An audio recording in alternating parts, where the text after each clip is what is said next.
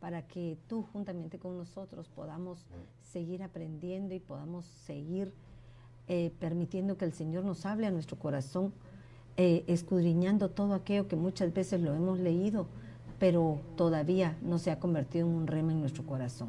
Hemos estado hablando de cada uno de los capítulos de Romanos en donde nos damos cuenta de que el Señor ha empezado a hacer una obra en nosotros y que cada capítulo tiene un significado especial de acuerdo a su numerología.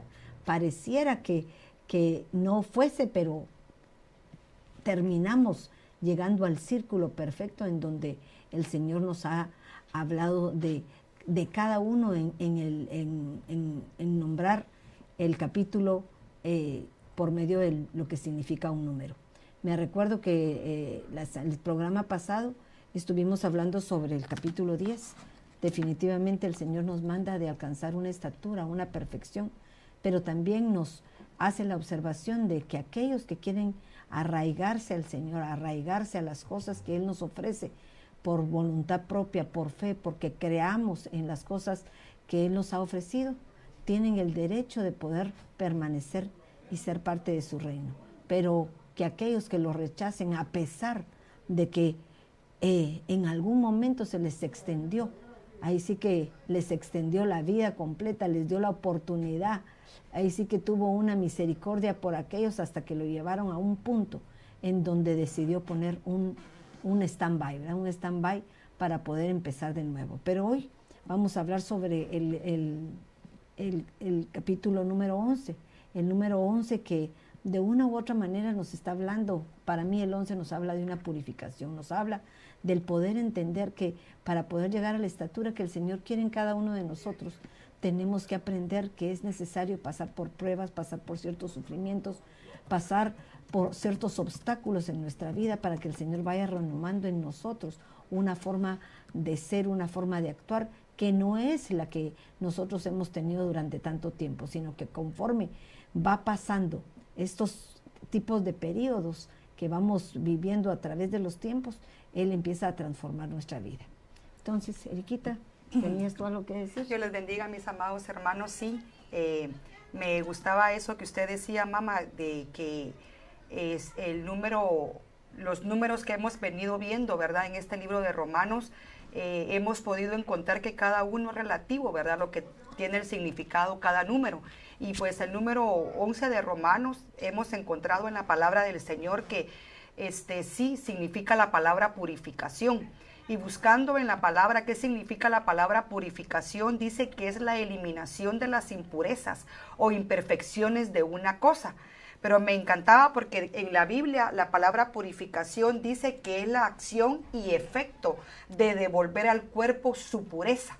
Entonces nuestra vida a través de nuestro caminar sobre esta tierra se nos han adherido cosas, ¿verdad? Cosas que han venido en nuestra genética, cosas de las cuales eh, aquella vana, vana, manera de vivir heredada de, nuestras, de nuestros padres y aún aquellos pecados que nosotros hemos cometido. Entonces, eh, en este versículo nosotros podemos ver Sabemos que ahí empieza hablando acerca del pueblo de Israel y sabemos que el pueblo de Israel es una figura para nosotros que ahora pues como ese pueblo elegido que nosotros no estábamos dentro de los planes del Señor, pero por aquel pueblo al que el, Señor desechó, entonces nosotros venimos ahora a entrar como ese pueblo, como dice Israel espiritual, pero para nosotros poder lograr llegar a ser ese pueblo de Dios, tenemos que llegar a esa purificación. Entonces, en el camino de nuestro evangelio, se nos tienen que ir quitando aquellas, aquellas imperfecciones para que nosotros lleguemos a esa pureza que el Señor eh, quiere de nosotros, para que nosotros lleguemos a alcanzar aquello por lo cual hemos sido alcanzados, ¿verdad?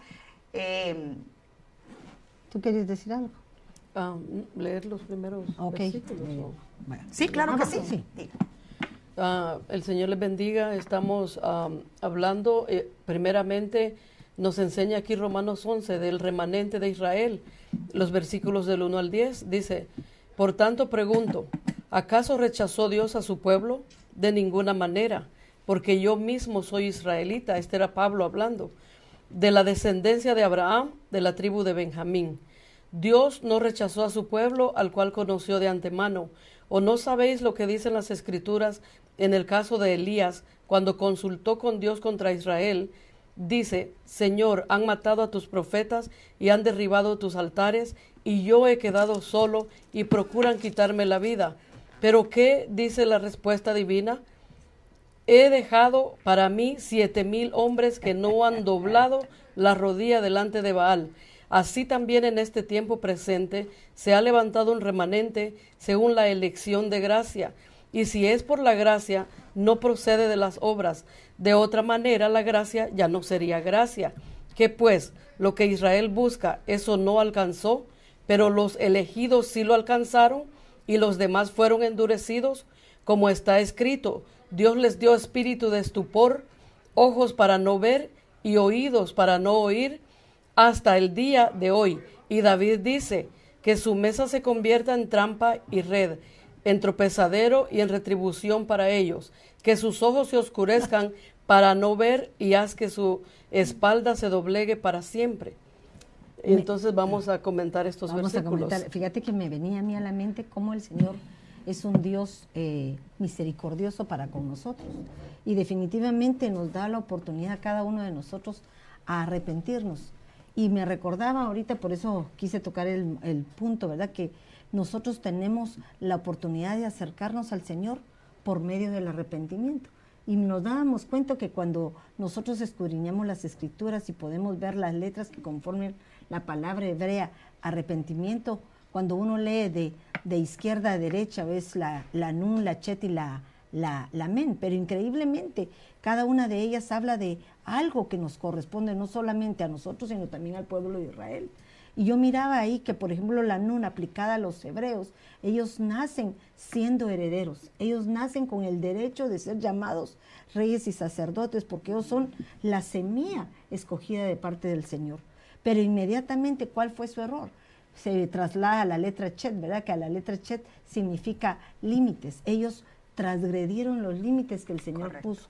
Por lo tanto, los llevó a un, a un periodo de prueba, que es la, la letra Mem, que significa prueba sin frontera, y es el número 40, increíblemente. Y a nosotros, el pueblo que tal vez no fueron los escogidos, sino es el, el pueblo injertado, viene y nos escoge a nosotros por la prueba de lo peor del mundo, en cuando estamos en, en, el periodo más difícil de nuestra vida, es cuando el Señor llega a nuestro, a nuestro corazón y nos hace una transformación cuando nosotros nos arrepentimos. Entonces Él empieza con nosotros por la letra Mem, como se escribe, ¿verdad? De derecha, de izquierda a derecha. Y luego, lo único que nos exige es que ponga, pongamos nuestros límites, que separemos al mundo de las cosas sagradas y santas que el Señor nos permite para poder alcanzar esa promesa, esa promesa de llegar a ser hijos, de poder ser peces escogidos, de poder ser esa semilla que en el momento,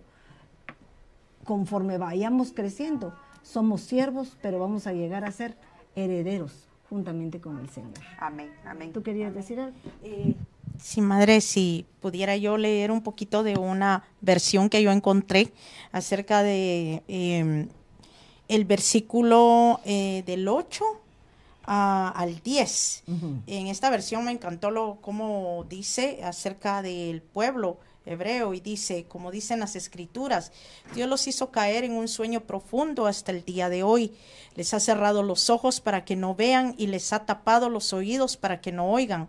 También David dijo que su mesa de abundancia se convierta en una trampa, en un engaño que los lleve a pensar que todo está bien, que sus bendiciones los hagan tropezar y que reciban su merecido, que sus ojos queden ciegos para que no puedan ver y que la espalda se les encorve para siempre.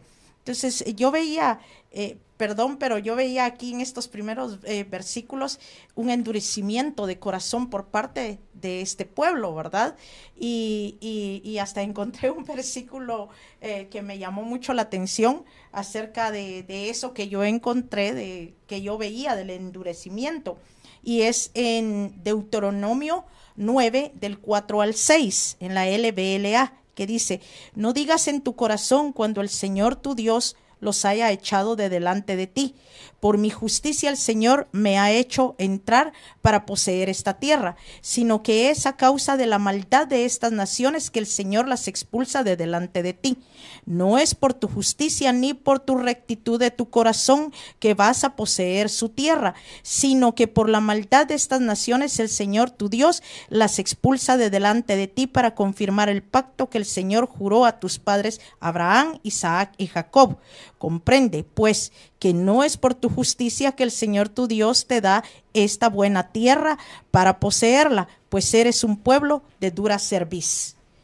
Entonces eso me llamó mucho la atención, que la dureza del corazón de este pueblo y por lo cual eh, le hace ver el Señor ahí que no es por lo que son, sino por, yo veo hasta la misericordia de Dios ahí hablando, al, hablándole al pueblo. ¿Tú querías decir algo? Sí, este, aquí vemos en los versículos 2 y 3, eh, yo ponía aquí que Dios no se deja manipular por los sentimientos de sus ministros, de sus hijos o del que el Señor esté usando en el momento, ¿verdad? Porque vienen situaciones a nuestra vida en las cuales son situaciones difíciles, en las cuales tal vez queremos tirar la toalla y no importa en qué posición estemos, mientras más elevada sea, más fuerte es, el, es, es a veces la prueba. Y, y el versículo 2 pone, por ejemplo, al profeta Elías, de que Elías vino delante del Señor, en primero libro de Reyes, capítulo 19, verso 14 dice, él respondió, este Elías, He sentido un vivo celo por Jehová Dios de los ejércitos, porque los hijos de Israel han abandonado tu pacto, han derribado tus altares y han matado a espada a tus profetas. Yo solo he quedado y me buscan para quitarme la vida. Elías aquí estaba pasando una situación que cuando nosotros nos miramos en algo difícil, pensamos que somos los únicos que estamos pasando algo así. Y entonces uh, cometemos a veces el error de venir al, delante del Señor y en lugar de vaciar nuestro corazón delante de Él y pedirle que nos dé un espíritu de perdón, digamos, un, eh, el anhelo de perdonar, a veces venimos a quejarnos. Señor, mira fulano, Señor, mira el pueblo, mira Señor la iglesia, mira Señor. Así, así vino Elías. Pero le, dice aquí el versículo uh, primero Reyes 19:15, y Jehová le dijo, ve, regresa por tu camino, por el desierto. Miren cómo, como que él, él se vino a quejar por del pueblo. Mira, han hecho esto, han hecho el otro. ¿Y qué le dijo la respuesta divina? Ve, regresa por tu camino, por el desierto, a Damasco. Cuando llegues, ungirás a Asael como rey de Siria. También a Jehú, hijo de Nimsi, ungirás como rey de Israel. Y ungirás a Eliseo, hijo de Sofar, de Abel Mejolá, como profeta en tu lugar. Como quien dice, ok, papayito, ya no puedes. Ok, vamos a poner a alguien más. Tenemos que tener cuidado de que acordémonos de que todo lo que hagamos en la obra del Señor es, la iglesia es la novia del Señor, es el pueblo del Señor. Y no podemos venir nosotros a, acusarla, a, a, venir a querer enojar al Señor en contra del pueblo, porque no, no vamos a salir bien parados. Aquí pusieron a alguien más, ¿por qué? Porque este hombre pensó, y además, imagínense, eh, el Señor todavía le dice, ¿sabes qué? Yo he hecho que queden en Israel siete mil. Que tú piensas que solo tú no, has, no, no te has arrodillado ante Baal. Pues hay siete mil rodillas que no se han doblado ante Baal y todas las bocas que no lo han besado. Amén. Qué hermoso. Hay, hay cosas maravillosas que nosotros podemos darnos cuenta porque una de, los, de las cosas que este año nos está enseñando el Señor es que el reconocimiento, no solamente de, de, poder querer que seamos reconocidos, sino aprender a reconocernos a nosotros mismos y no creer que somos los únicos que podemos hacer la obra del Señor, sin darnos cuenta que el día de mañana el Señor puede levantar aún a las piedras para que puedan cumplir su propósito, ¿verdad? Y es lo que le pasó a Israel. Israel un, pueblo orgulloso, un pueblo que se le dio de todo, un pueblo que no supo reconocer el tiempo.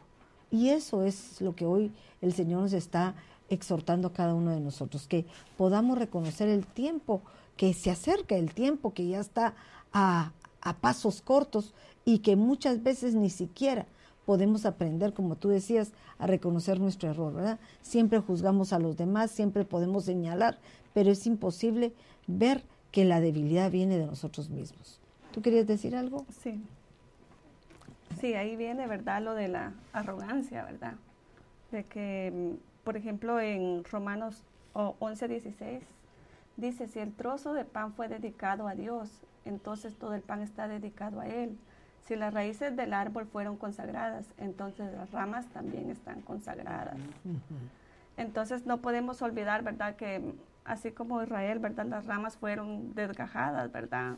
Nosotros también, como decía la hermana Yanira, ¿verdad? Si nos venimos creyendo las últimas Coca-Colas del desierto, ¿verdad? También podemos, podemos ser arrancados, arrancados y quitados. Ya, sí. Me encantaba este, este, este, estos versículos, pero hay un versículo que a mí me llamaba la atención entre todos, porque el pueblo de Israel por la dice la palabra del Señor que los dones son irrevocables, ¿verdad? Entonces Dios cuando dice que Él va a bendecir, Él no vuelve atrás porque su palabra no vuelve atrás vacía, sino que se cumple. Entonces desde que el, eh, el, Abraham le dio el Señor la promesa, le dijo, en ti serán benditas todas las naciones de la tierra, ¿verdad? Entonces yo me, ponía a ver en este versículo que dice, y David dice, su banquete se convierta en lazo y en trampa, y en piedra de tropiezo y en retribución para ellos. El pueblo de Israel pudo ver que como ellos eran muy bendecidos, por eso ellos creían que, que, no se les iba a quitar a ellos el ser ese pueblo de Dios, el pueblo escogido, porque hasta la fecha el pueblo de Israel es un pueblo muy bendecido no le falta nada, tienen una inteligencia increíble. Entonces son bendecidos en todas las áreas de su vida. Entonces por eso aquí dice, su banquete se convierta en lazo, porque la bendición que ellos tienen hasta el día de hoy, ellos hasta el día de hoy por ese por esa venda, esa ceguera que se las ha puesto, no logran ver ellos que ellos ya no son el, el pueblo escogido. O sea, no es que el Señor los ha desechado, no, sino que como usted decía, mami, los puso en un momento de stand-by para trabajar con nosotros los gentiles. Pero como su corazón está enseguecido hasta el día de hoy, todas las bendiciones que ellos tienen, ellos creen que siguen siendo el pueblo de Israel. Entonces, como lo que es para el pueblo de Israel es para nosotros para este tiempo. Entonces, no podemos permitir que aquellas bendiciones que el Señor nos ha dado, aquellas cosas que el Señor nos ha regalado en su bendito amor, en su, en su bendita misericordia, no nos pase como el pueblo de Israel, no venga a poner una venta en nuestros ojos, sino que lo que nosotros tenemos es por gracia y misericordia de Dios, no es porque lo, que nosotros hemos obtenido. Y me encontraba con este versículo de, de Efesios 2.4 y dice, pero Dios que es rico en misericordia, por causa del gran amor con que nos amó, aun cuando estábamos muertos en nuestros delitos y pecados, nos dio vida juntamente con Cristo. Por gracia habéis sido salvos y con Él nos resucitó y con Él nos sentó en los lugares celestiales con Cristo Jesús, a fin de poder mostrar en los siglos venideros la sobreabundante riqueza de su gracia, por su bondad para con nosotros en Cristo Jesús, porque por gracia habéis sido salvos por medio de la fe, y esto no de vosotros, sino que es don de Dios, no por obras, para que nadie se gloríe. Entonces aquí el Señor nos confirma que no es por lo que tenemos, sino que todo lo que obtenemos es por gracia y misericordia, de nuestro Dios. Y, y perdóname, si ahorita te doy la palabra, pero quería comentar algo.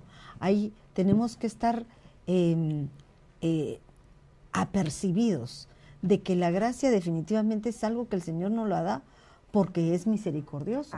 Pero recordémonos que de igual manera como a ti eh, el Señor te ha salvado por gracia, de igual manera tú tienes que dar por gracia lo que has recibido.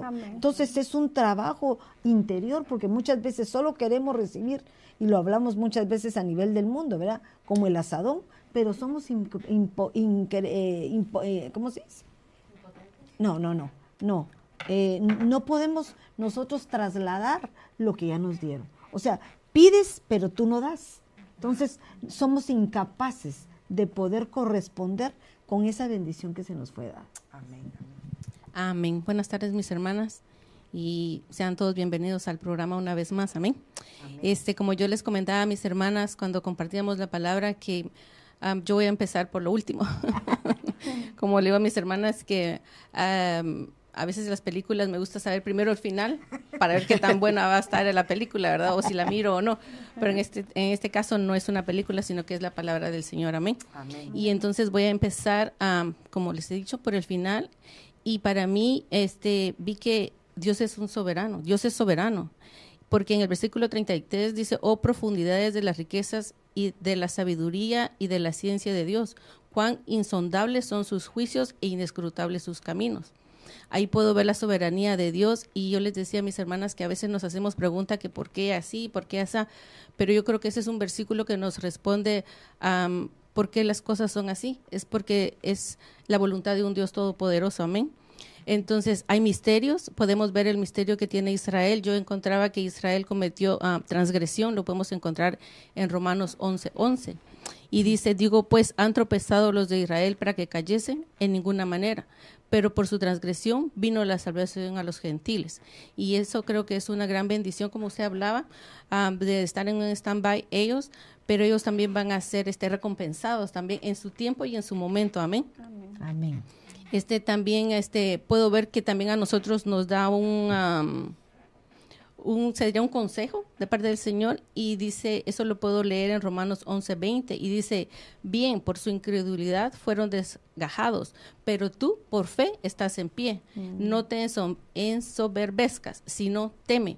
Y en Proverbios 1:7 veo que dice, el principio de la sabiduría es el temor a Jehová. Los insensatos desprecian la sabiduría y la enseñanza, y en otra versión dice la instrucción. Yo creo que también, uh, creo que uh, Israel tiene un warning, podría decir, pero uh -huh. nosotros creo que también tenemos uno, ¿verdad? De um, en, caer en, uh, en soberbia y pues ese sería mi... mi Mira qué lindo lo que tú hablas, porque muchas veces es lo que se nos olvida.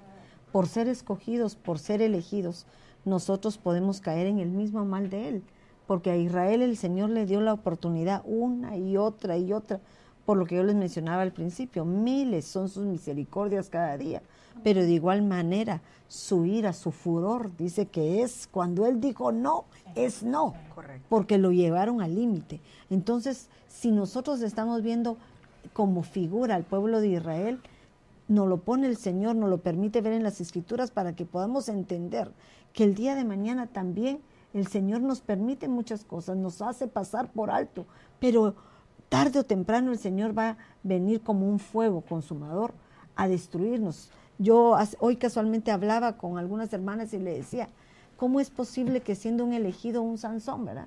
Desde el principio, un elegido en el cual tenía un propósito, porque iba a ser un libertador. Y empezó todo su proceso de vida con, un, con una, una actitud de altivez, porque él lo que se lo creía merecedor de todo. Y posiblemente, hoy no es para hablar de padres de familia, ¿verdad? Pero posiblemente una mala educación. El Señor le pasó una, le pasó la otra, le pasó hasta que llegó al límite y no volvió atrás. Correcto. Y en la función del Señor para con él, él la cumplió de todos modos, porque los propósitos de Dios siempre son cumplidos. Ahora, el instrumento que el Señor utiliza tiene que ser probado. Correcto. Creo que eso es lo que pasó con el pueblo de Israel, es que ahí claramente se ve el orgullo, porque todo lo tuvo, porque todo se le dio. Entonces vino un endurecimiento de corazón y eso fue lo que lo llevó a que el Señor lo desechara en algún momento. Totalmente. ¿Tú querías decir algo? Sí, del versículo 8 que dice, como está escrito, Dios les dio espíritu de estupor, ah. ojos para no ver y oídos para no oír, hasta el día de hoy, dice. Y fíjense que el por qué, ¿verdad? En Ezequiel 12.2 dice, oh hijo de hombre, tú habitas en medio de una casa rebelde. Ellos tienen ojos para ver y no ven. Tienen oídos para oír y no oyen, porque son una casa rebelde. Entonces, ¿el por qué? Por la rebeldía. Muy bien. Por eso vino ese espíritu de estupor a ellos. Correcto, es que es hermoso porque ya vamos viendo varios puntos, ¿verdad? Sí. Hablamos del orgullo, hablábamos de la, de la altivez, también, ¿verdad? Que cosas que nosotros vemos y, quién más que el apóstol Pablo que, que, él escribió esta carta a los romanos, ¿verdad?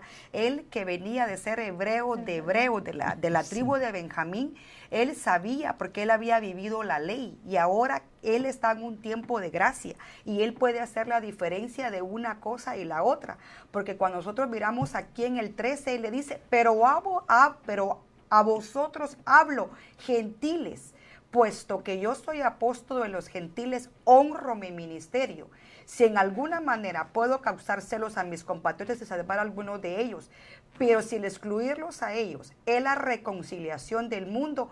¿Qué será su admisión? Sino vida entre los muertos. yo me ponía a pensar, ¿verdad? El, eh, Pablo siendo él del pueblo hebreo, yo, yo me imagino, ¿verdad? Que él le dolía ver a su pueblo cómo estaba enseguecido, cómo no podían ellos poder entender esa gracia tan maravillosa que a él se le fue revelada. Y aquí él en este versículo, en este capítulo de Romanos 11, nos habla de las cosas, él menciona las cosas que tenía el pueblo de Israel, esos esas, hemos hablado otras, eh, otras ocasiones, que son aquellas, aquellas cosas del alma, ¿verdad, mamá? Que, que están en nuestro corazón, actitudes que tienen que ser purificadas, tienen que ser arrancadas de nuestra alma para que no nos vuelva a pasar lo mismo que le pasó al pueblo de Israel. Es que ese es el punto de Pablo, ¿verdad? Que esas cosas sean arrancadas de nuestro corazón y de nuestra alma para que no seamos excluidos como fue excluido el pueblo de Israel. Amén. Y yo tenía aquí el versículo 17, ya que nos pasamos ya al segundo set. dice, y si algunas de las ramas fueron desgajadas, y tú, siendo olivo silvestre, has sido injertado entre ellas y has sido hecho copartícipe de la raíz, es decir, de la abundante savia del olivo. Mm. ¿Para qué el Señor nos injertó a nosotros? ¿Será que nada más para decir, ok, ahora somos olivo, qué bonito? No, el Señor nos demanda, porque si somos nosotros, esas ramas injertadas, las ramas que dan hojas, y verdad hay diferentes hojas. Por ejemplo, las hojas de olivo, que son, nosotros hemos sido injertados en el olivo principal. Las hojas de olivo, según, según la palabra del Señor, son para traer buenas nuevas. Me acordaba de Génesis 8:11. Dice, la paloma volvió a él mm. al atardecer y aquí que traía una hoja verde de olivo en el pico. Así entendió Noé que las aguas habían disminuido sobre la tierra. Entonces son para traer buenas nuevas de salvación pero miren jueces 9.9 dice, pero el olivo les respondió, he de renunciar a mi aceite con el cual son honrados Dios y los hombres, para ir a mecerme por encima de los árboles. Aquí nos enseña para qué es el olivo, qué es, qué es el fruto que da. Entonces, puedo ver yo que es el olivo da honra a Dios y a los hombres. Porque nosotros podemos decir que tenemos en la iglesia, cuando miramos nosotros, todos estamos alabando al Señor y todo, pero ¿qué tal entre nosotros? Porque verdad que la cruz era, era para arriba, pero también es para los lados. Exacto. Entonces tiene que, tiene que alcanzar, si tenemos relación para arriba, vamos a tener buenas relaciones para los lados también. Porque no es solo, ah, Dios y yo y ya estuvo. Mm. Somos todos, somos todos. Entonces, ¿qué, qué, ¿qué es uno del fruto, las hojas de olivo, para qué son? Para dar honra a Dios y a los hombres también. Por ejemplo, ella es nuestra madre, yo la honro a ella porque es nuestra madre. Ustedes son mis hermanas y cada una tiene su honra. Y, y, si somos hojas de olivo, tenemos que darle la honra a quien merece. Y luego también habla que somos hojas de hisopo.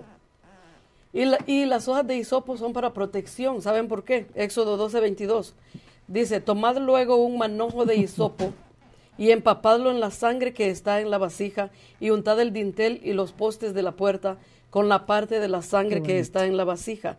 Ninguno de vosotros salga de la puerta ni de su casa hasta la mañana. Aquí estaba, cuando iba a pasar, ¿verdad? Eh, el ángel de la muerte.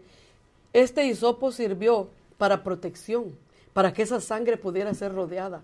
Entonces nosotros, como hojas de hisopo, tenemos que proteger a quienes, a los que tenemos alrededor. No solo pensar, ok, mi familia, mis hijos, no, no, no. También pensar, Señor, el esposo de Denise, eh, nuestro apóstol, Señor, pensar en todos. El hisopo no iba pensando, oh, nomás para acá, no. protegía. Sirvió para regar esa sangre que, trajo esa protección. Y Yanira, y qué hermoso porque el hisopo, eh, creo que la mayoría de personas uno lo toma como el hisopo que nos sirve para limpiar los oídos, ¿verdad? Y es una rama, de una rama de un árbol que lo que hace es que eh, donde se mete, que en ese caso era eh, llenarla de sangre, pueda ser esparcida como un, un ¿cómo se llaman estos? Rociador. Un rociamiento. un rociamiento. Y fíjese que, permítame, perdone que la interrumpa, hermana, pero me encantaba eso que usted hablaba acerca del olivo. Usted lo está hablando en el lado espiritual, pero cuando nosotros vamos a ver en lo natural para qué sirve el olivo, fíjese que dice que el aceite del olivo sabemos que viene de la aceituna, pero sirve para dos cosas. Dice, lo vemos en lo espiritual. Dice que sirve para disminuir los niveles de colesterol. Y el colesterol es la grasa que hay en la sangre. Entonces, pero esa grasa también es figura del pecado. ¿Verdad? Y entonces, y dice que también tiene efectos antiinflamatorios, por lo que hablábamos de la, de la, del orgullo, de la altivez. Entonces, no solamente hemos sido injertados en esa, en esa, como ramas de olivo, ¿para qué? Uno, para que se quite esa grasa, ese pecado que está en nuestro corazón, pero también para que se nos quite ese orgullo, esa altivez con la que venimos arrastrando, ¿verdad? Me encantó, porque todo lo que es en lo natural lo podemos ver en lo espiritual, ¿verdad? Me encantaba. Y, lo interesante, ¿verdad? De cómo se saca el aceite del olivo. Tiene que ser machacado, machacado. Correcto. O sea que a través de la prueba. Correcto. Y también algo interesante que yo indagaba es que los injertos frutales dicen que se hacen con la intención de que se reproduzcan, que se reproduzcan y que se multipliquen. Entonces, lo que decías tú, mamá, cantidad de gracia, lo que de gracia has recibido, porque en Mateo 18 dice, sanad a los enfermos, limpiad a los leprosos, resucitad a los muertos, echad fuera demonios, dad de gracia lo que de gracia recibiste. Y muchas veces nos conformamos con querer todo para nosotros, pero creo que aquí no se trata de querer todo para nosotros, sino que ir dando lo que hemos recibido, porque por ejemplo, nosotros, ¿verdad? Tenemos la instrucción tuya, la enseñanza tuya, el tiempo que tú nos das, pero si nos lo quedamos solo para nosotros, realmente lo perdemos. será beneficio solo para mí. Pero si esto, esto continúa, es un legado hermoso que se va pasando. Totalmente. Correcto, Y ese es el objetivo, pero continúa, apurémonos porque aquí sí, tenemos... Sí, sí, tenemos, rápidamente, tenemos también las hojas de almendro, que esto, según Éxodo 37, 19, dice, en un brazo había tres cálices en forma de botón y flor de almendro, y en su, y su otro brazo había tres cálices en forma de botón y flor de almendro, así en los seis brazos que salían del candelabro. Está hablando del almendro, ¿verdad? Y ahora miren Eclesiastes 12:5. Cuando también se, te, se tenga miedo de la altura y haya horrores en el camino, cuando florezca el almendro, la langosta se arrastre pesadamente y se pierda el deseo. Es que el hombre se va a su morada eterna y los que hacen duelo rondan alrededor de la plaza. Estos dos versículos nos muestran que las hojas de almendro tipifican primeramente madurez y segundo, el, candelero es algo que alumbra. Y, eso iba la, la, figura allí del almendro. Quiere decir, cuando nosotros alcanzamos esa madurez, porque el almendro tipifica también canas de, de vejez, ya de alguien que conoce ya, que sabe más. Sabiduría, exactamente. Y eso son las hojas de, almendro. Y están las hojas de palmera, que son las obras de justicia. El justo florecerá como la palmera, crecerá alto como cedro en el Líbano. Salmo 92, 12. Este es un, es un pasaje que lo, eh, un versículo que lo conocemos, ¿verdad? A veces hasta de memoria. Pero miren lo que dice, eh, ¿Cuándo va a florecer como la palmera? Dice el, 13, plantados estarán en la casa de mm, Jehová, florecerán en los atrios de nuestro Dios. Aún en la vejez fructificarán, estarán llenos de savia y frondosos. ¿Por qué? Porque no va a haber excusa de decir, ay, no, yo que yo no puedo porque estoy muy joven, yo no puedo porque estoy muy viejo, yo no puedo porque excusas, no. Aún en la vejez dice que van a dar, van a fructificar y vamos a, vamos a, dice estarán frondosos. O sea, de que eh, la vejez se llevará por dentro, pero no se va a notar, ¿verdad? Y están las hojas de calabacera que cubren y adornan. Eso es, y está también, según Primera de Reyes 6.18, que dice que el templo estaba revestido por dentro con cedro y con, y con dice bajo relieves de calabazas y de flores. Me imagino yo esas, esas hojas que se, se riegan así en las paredes, porque dice que por encima de, dice de que no, no se miraba ninguna piedra, sino que todo estaba cubierto. Así es de que la, la calabacera eh, es para adornar, así lo había usado Salomón en el templo. Y están las hojas de higuera. La higuera dice, pero en jueces 9:11, pero la higuera les respondió, he de renunciar a mi dulzura y a mi buen fruto para ir a mecerme por encima de los árboles, entonces nosotros vemos lo que tipifica, ¿verdad? Dulzura y buen fruto. Eso tipifican las hojas de higuera. Y por último, las hojas de la vid, que tipifican vino nuevo que alegra a Dios y a los hombres. Dice, pero la vid les respondió, he de renunciar a mi vino nuevo que alegra a Dios y a los hombres para ir a mecerme por encima de los árboles. Eso está en jueces 9:13. Y en Juan 15:5 dijo Jesús, yo soy la vid verdadera y vosotros las ramas. El que permanece en mí y yo en él, este lleva mucho fruto, pero separados de mí nada podéis hacer. Amén. Mira qué hermoso. Entonces sabemos, y mira, hay muchas aplicaciones, porque también podríamos decir que, eh, ¿cuál, cuál, fue el que leíste es que me llamó la atención? La higuera, ¿verdad? En, dice, habla de dulzura, del buen fruto, pero también podemos hablarlas que son hojas que nos tipifican también de sanidad, ¿verdad? Son, nos sirven para sanidad. Entonces, ¿qué es lo que nos está tratando de decir el Señor a nosotros? Que Él nos hizo que fuéramos ramas injertadas a Él, pero fuera de Él no podemos hacer nada. Él nos da el uso que vamos a necesitar ser, no solamente para satisfacer nuestras propias necesidades, sino para poder sanar a aquellos que necesiten cualquier ingrediente que nosotros podamos propiciar. Correcto, correcto. Y qué hermoso lo que decía la hermana Yanira por ese versículo que ella leía, donde decía, pero si alguna de las ramas, algunas, porque el pueblo de Israel no todo fue desechado, hubieron, unos que sí recibieron el, Evangelio. Dice, pero si algunas ramas fueron desgajadas y tú, nos habla a nosotros, siendo un olivo silvestre, porque eso era lo que éramos nosotros, un olivo silvestre, fuiste injertado entre ellas y fuiste hecho participante con ellas de la rica savia de la raíz del olivo, no seas arrogante para con las ramas. Pero si eres arrogante, recuerda que tú no eres el que sustenta la raíz, sino que es la raíz la que te sustenta a ti. Entonces aquí podemos ver nuevamente la arrogancia en nuestro corazón. Podemos hacernos más que el pueblo de Israel o más que mi hermano, ¿verdad? Tal vez los dones que Dios me ha dado a mí me hace sentir mayor del que está mi hermana y perdónenme, Dios a cada uno nos da, ¿verdad? Entonces, pero dice, pero recordemos que no somos nosotros los que nos sustentamos a nosotros mismos, sino que es Cristo el que nos sustenta a nosotros. Y entonces el 19 dice, dirá entonces, las ramas fueron desgajadas para que yo fuera injertado. Muy cierto, fueron desgajadas por su incredulidad, pero por la fe tú te mantienes firme. No seas altanero, sino que teme. Y esa palabra a mí de verdad que sí tocó mucho mi corazón. Yo creo que este fue el punto en lo personal que a mí tocó mi corazón este, este capítulo de, de Romanos 11, porque miren lo que dice, porque me dice, porque miren lo que dice, muy cierto, fueron desgajadas por su incredulidad. Y si nosotros vamos a, a leer la palabra del Señor, el pueblo de Israel fue muy incrédulo desde que salió de, de, Egipto.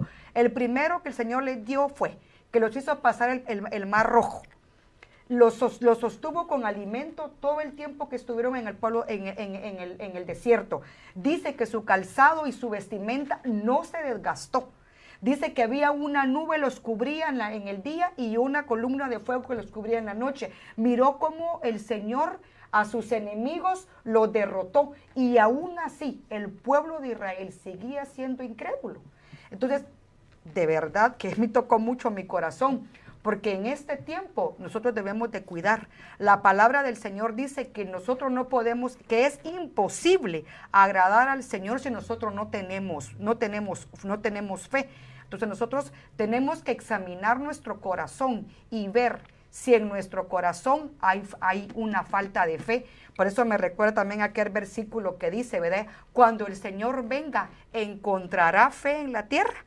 ¿Por qué? Porque si el pueblo de Israel fue desgajado por incredulidad, por la falta de fe, porque la antítesis de la, de la fe es la incredulidad. Entonces nosotros tenemos que ver si no hay una raíz en nuestro corazón, que haya incredulidad, que haya falta de fe, porque si el pueblo de Israel, que fue desgajado por ser incrédulo, ¿quiénes somos nosotros? Si nosotros fuimos injertados, nosotros no somos la rama natural, nosotros fuimos injertados, entonces nosotros tenemos que pedirle y suplicarle al Señor que no haya incredulidad en nuestro corazón, porque nosotros también podemos ser desgajados.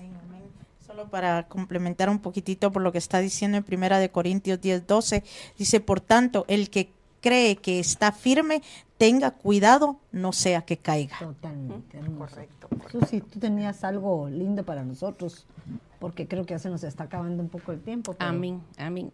Tú este, que le íbamos a poner, ¿cómo le El momento curioso. el momento, curioso. Para los que nos están escuchando, para que te despiertes, para que no te aburra el programa. Miren, muchas veces el escuchar la palabra de Dios como solamente como un estudio, eh, no le tomamos la importancia que debería de ser. Y pero cuando tú empiezas a leer todo esto y el Señor te hace recapacitar de la forma en que uno vive, porque eso es lo que le pasó a Pablo. Pablo reconoció todas aquellas debilidades, todas aquellas cosas que si no hubiese sido por esa bendición que el Señor le dio del poder a conocerlo íntimamente, de quitarle esas vendas de incredulidad, esas vendas en donde él creía que estaba en lo correcto, como nos puede pasar a ti y a mí, entonces podemos llegar a vivir en una vida acomodada, una vida en donde solamente pasamos el tiempo para poder lograr lo que realmente no va a tener ningún fruto. Amén. Eh, lo, que usted estaba diciendo ahorita me recuerda cuando Jesús hablaba en parábolas para que la gente comprendiera aún mejor lo que él quería transmitir. Pues yo encontré esto, este busqué la curiosidad del olivo y dice que entre las curiosidades que ofrece este árbol milenario es que a lo largo de su vida necesita de varias podas para mantener su equilibrio. Dice, siempre es conveniente hacerlas y da el, mes, que es el, 9, en septiembre. Dice, cuando es joven necesita una poda de instalación para ayudar a coger forma y crecer. Más tarde una poda de reforma y cuando es viejo se le da una poda de rejuvenecimiento. Estamos hablando de la naturaleza. Ah, dice que la poda de rejuvenecimiento es un tipo más severo de poda que se utiliza para restaurar arbustos viejos y sobrecrecidos en lugar de removerlos y reemplazarlos. En términos generales, el propósito principal de este tipo de poda es reducir el tamaño de una planta en particular porque ha superado su espacio de vida previsto y a causa de una serie de problemas potenciales si no se controla. Ah, también ah, encontré, no sé si quiere comentar algo. Quiero comentar algo de esto, porque me llamaba la atención de que es una poda en donde dice, miren, un tipo más severo de poda porque es demasiado grande su arbusto. ¿Y cuántos de nosotros que tenemos el conocimiento del Señor llegamos a una estatura que ya no sabemos a dónde dar, verdad? Y a veces es necesario que nos lleven a una dimensión diferente en donde muchos dirían, ya no me toman en cuenta, me quitaron mi privilegio, me pusieron en un lugar que no me correspondía, pero no es eso, sino que el Señor está arrancándote esa soberbia, todo aquello que en un momento nos provoca acomodamiento. Y no logramos poder seguir buscando cada día más esa grandeza que todavía no ha sido revelada en su totalidad en cada uno de nosotros, pero que tenemos que alcanzar. Perdóname, Susi. Sí, amén. Y dice que hay cuatro tipos de podas y están bien interesantes porque dice que está la poda de limpieza, de formación, de mantenimiento y de renovación. En limpieza encontré en Salmo 51.10, dice, crea en mí, oh Dios, un corazón limpio y renueva la firmeza de mi espíritu. La deformación, Salmo 90.12, dice, enséñanos a contar bien nuestros días para que entre la sabiduría en nuestro corazón. También encontré, y dice, siempre de formación, dice, el Señor dice, yo te instruiré y te mostraré el camino que debes seguir, yo te daré consejos y velaré por ti. Y qué mira qué lindo lo que tú dices, porque esta cuando habla de formación quiere decir que todavía nosotros no hemos logrado la totalidad de lo que somos. Entonces tenemos que permitir que entendamos que la sabiduría que queremos alcanzar no viene por un, puramente conocimiento, sino viene porque somos temerosos a Jehová. Somos temerosos a Jehová. Y el otro, eh, el Salmo 3, 32, 8 que nos habla, dice, tenemos que aprender y dejar, dejarnos instruir, aprender a obedecer, a recibir consejos y permanecer en lo que el Señor nos proporciona. Amén. Me quedaría mantenimiento que está en, el Salmo 119, 1. Dichosos los que van por los caminos perfectos, los que andan conforme a la ley del Señor. Y en renovación encontré Romanos 12.2, dice, no sigan la corriente del mundo en que vivimos, sino más bien transfórmense a partir de una renovación interior. Así sabrán distinguir cuál es la voluntad de Dios, lo que es bueno, lo que le agrada, lo que es perfecto. También encontré en 2 Corintios 4:16, por tanto, no nos desanimemos, al contrario, aunque por fuera nos vayamos desgastando, por dentro nos vamos renovando día tras día. Y mira qué hermoso, porque cuando uno habla de renovación, lo primero que se me viene a mí a la cabeza es la renovación de nuestros pensamientos. Me recuerdo que cada cierto tiempo, eh, creo que era Absalón, era el que se cortaba sus, sus cabellos, ¿verdad? Porque los tenía muy lindos. Entonces, esa es figura que hay un momento en donde tenemos que renovar nuestra forma de pensar, porque conforme va pasando el tiempo, van sucediendo cosas en donde nos tiene el Señor ahorita, que tenemos que aprender a alcanzar una forma de pensar diferente. Ahorita nosotros usamos iPad, qué lindo, las todas juntas lo sabemos escudriñar, pero posiblemente de hace un año solo podemos escribir nuestras notas o leer la palabra de Dios. Dios nos está llevando a un mundo de tecnología que si nos quedamos sin querer aprender, muchas veces nos detenemos en las bendiciones que el Señor puede trasladar. Y qué, eh, qué bonito porque usted dice que nos detenemos, acá dice que un olivo sin poda ah. ha cuajado. La palabra es cuajado. Y eso dice, cuaja un gran número de frutos. Y cuajados quiere decir, significa dormido. Mira, me encantaba porque muchas veces, eh, por lo menos en nuestro país, en, en, Guatemala, eh, dice te cuajaste, como quien dice te dormiste, ¿verdad? Y entonces eh, tenía rato de no escucharla, pero miren qué hermoso, que aquel que no da frutos, aquel que no da lo que el Señor espera que dé, se cuaja se duerme, quiere decir, se acomoda. Y entonces en ese acomodamiento empiezan a surgir situaciones que tarde o temprano nos van a llevar al, al fracaso o nos van a salir de, sacar de la línea en donde el Señor quiere tenernos. ¿Tú querías decir algo más? Sí, en, los versículos 26 y 27 dice, y así todo Israel será salvo, porque ya ahorita pasamos al misterio de la salvación de Israel. Así todo Israel será salvo, como está escrito, vendrá de Sión el libertador quitará de Jacob la impiedad, y este será mi pacto con ellos cuando yo quite sus pecados. En Isaías 11:11 dice, Asimismo acontecerá en aquel día que Jehová volverá a poner su mano para recobrar el remanente que habrá quedado de su pueblo desde Asiria, Egipto, Patros, Etiopía, Elam, Sinar, Hamad y las costas del mar. Y en el 11:12 dice, Él levantará bandera para las naciones y juntará a los desterrados de Israel, reunirá a los dispersos de Judá desde los cuatro extremos de la tierra. Quiere decir de que ellos juntamente con nosotros, ellos tienen un plan de salvación también de parte de Dios. Nosotros, ¿verdad? Nuestra esperanza es de que nuestro Señor venga, ¿verdad? En las nubes por nosotros. Eh, pero ellos ya están esperando la epifanía, que es que todo ojo le verá. Ahí es donde ellos van a ser, ¿verdad? Ya juntos de, todos los confines de la tierra. Pero eh, la salvación es para todos, tanto para ellos como para nosotros. Yo creo que el Señor no es un Dios que desecha a nadie, ¿verdad? Sino todo lo contrario. A cualquiera Él toma en cuenta y le da la oportunidad si nosotros estamos dispuestos. Fíjese, mami, que ahorita por lo que hablaba Susi, eh, que lo que ella hablaba aquí que decía que un olivo si no se poda se cuaja, o sea, se duerme, pero lo que se cuaja son los frutos. Entonces me acordé de aquel versículo que dice en Juan 15.2, dice, toda rama que en mí no da fruto, la corta pero toda rama que da fruto la poda para que dé más fruto todavía. Entonces me encantaba porque por lo que hablabas, Susi, de lo que es el, esta, una Este de las proceso. podas que es la, re- la, la última. Sí. Y Susi nos mencionaba que dice que esta es la peor de todas, ¿verdad? El de la renovación, porque dice que es un tipo severo, porque ella nos daba el ejemplo que es que como cuando dejan así ya las puras ramitas, ¿verdad? Del, del árbol, porque dice que ha, ocu- ha ocupado mucho espacio y que en vez de poner otra, mejor lo que hacen es de que la poda. Y fíjese que una cosa que me, que me encantaba es porque a veces así podemos estar muchos de nosotros, ¿verdad? Totalmente. Es tanto el fruto que tenemos, pero porque es tanto el fruto que tenemos, y si no nos dejamos podar, va a venir a nosotros un adormecimiento espiritual, ¿verdad? Amén, amén. Entonces, pero me encantaba porque entonces cuando dice que da otra, entonces ahí vuelve otra vez y da frutos nuevos. Y a mí me encantaba por lo que Susi decía, porque esas podas dice que se da en septiembre.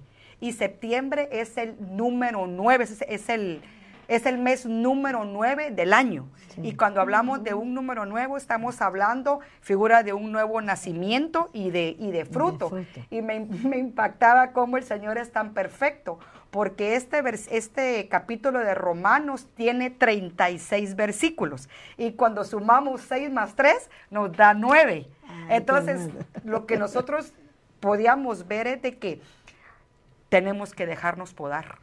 Amén. Y por, por lo, por lo que hablaba, lo que hablaba Susi, ¿verdad? Todas las cosas que ella mencionaba de las cuatro podas, ¿verdad? Entonces, es necesario que seamos podados para que demos un fruto nuevo, Y ¿verdad? fue lo mismo que hizo con Israel, Amén. ¿verdad? Hermoso este que, esto que escuchamos sobre las podas, porque a veces pareciera que Dios nos está matando, ¿verdad? pareciera que ya no resistimos, pero a veces también es necesario que Dios saque aquel potencial que tenemos dentro de nosotros, ¿verdad? Y en medio de la poda, yo creo que muchas veces surge, surge lo, si lo permitimos, lo mejor de nosotros. O a veces también yo me ponía a pensar, el jardinero poda cuando el árbol tiene demasiadas hojas y no ve el fruto. Correcto. Entonces también es necesario muchas veces que nos poden para que nos quiten todas esas hojas, ¿verdad? Para que el, el que el que poda la- el árbol, ¿verdad? Pueda tener aquel fruto que él anhela, en este caso Cristo. Correcto, amén, así es. Cre- Dele, sí, mami, dele, sí. Es que creo que se nos ha terminado el tiempo, pero definitivamente Dios está haciendo en nosotros una transformación día con día. Cada uno de los capítulos que hemos estado leyendo definitivamente nos habla a cuál es el proceso que el Señor nos está llevando. Y creo que este es un año no solamente de reconocimiento, porque en ese reconocimiento nosotros mismos, fíjense, nosotros mismos pareciera que nos podáramos, ¿verdad? Porque empezamos a cortarnos todo aquello que si tú lo reconoces en tu vida, si tú te das cuenta de que hay áreas que realmente tenemos que cambiar, porque nadie que no se reconoce va a poder cambiar. Y eso es parte importante de esto. El- la purificación sirve. El oro, para ser purificado, tiene que meterse a un, a un nivel de fuego, a un proceso de fuego alto, en donde le saquen todas sus impurezas. De igual manera, a una de las iglesias de Apocalipsis, el Señor le dice, bueno te sería ser purificado por fuego. ¿Por qué razón? Porque sin la prueba, sin el sufrimiento, sin las eh, circunstancias que a veces vivimos que creemos que no nos las merecemos, muchas veces no hemos entendido la obra perfecta que el Señor quiere hacer en cada uno de Amén. nosotros. Amén, amén. Terminar con versículo. Uno. Eh, sí, uno nada más. el versículo 29 que dice, porque los dones y el llamamiento de Dios son irrevocables. Ah, lindo. Y en número 23, 19 dice, Dios no es hombre para que mienta, ni hijo de hombre para que se arrepienta. Él dijo y no lo hará, habló y no lo cumplirá. Así es de que el Señor prometió salvación a su pueblo, todavía está vigente, nos ha dado salvación a nosotros y no nos la quita de regreso. Amén. Y Así tampoco al pueblo de Israel, Así es. solo que lo tienen Israel. como un, en un stand-by mientras, eh, mientras reaccionamos, ¿verdad? Mient- Mientras, están cuajando. Pero miren qué lindo lo que tú decís, porque este cuajar, hay un momento en que tú y yo podemos estar en ese nivel. Es tanto el- la presión del mundo, es tanta la presión de lo que está a nuestro alrededor, que nos lleva a, a ya no querer hacer nada, un momento de depresión, de angustia, que nos lleva a perder realmente el rumbo que hoy le estamos trasladando para que permanezcas en él. No pierdas el- la oportunidad de estar dentro de los caminos del Señor, de esforzarte, de no cansarte, de no menguar, ni decir, Ay, ya no, ya no quiero ir, yo sé la palabra. No, eso no es suficiente. El Señor nos va a pedir siempre una mía extra.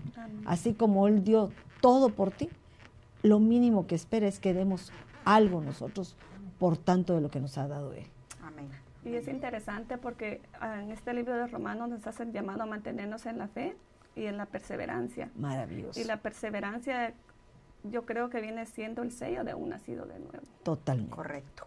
Y también en Romanos, como les leía anteriormente, nos da el consejo, dice, no sigan la corriente de este mundo en que vivimos, sino más bien transformémonos a partir de una renovación interior. Yo creo que es una gran clave esta, eh, no seguir la corriente, ¿verdad? Porque es tan fácil y tan delictoso para la carne, verdaderamente. y vuelvo a, a sellar con lo que les decía. Dios nos llama a su presencia por medio de un genuino arrepentimiento.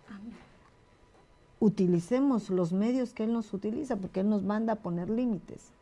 Y cuando uno pierde los límites es cuando nos salimos de, de su bendición, nos salimos de esa protección que muchos queremos tener, pero sin querer hacer lo que Él nos pide para que hagamos. Amén, amén. Y solamente quiero terminar con este versículo por lo que estábamos hablando de la purificación, que es este versículo de Romanos 11, que lo encontramos en Santiago 4.8, donde dice, acercaos a Dios y Él se acercará a vosotros.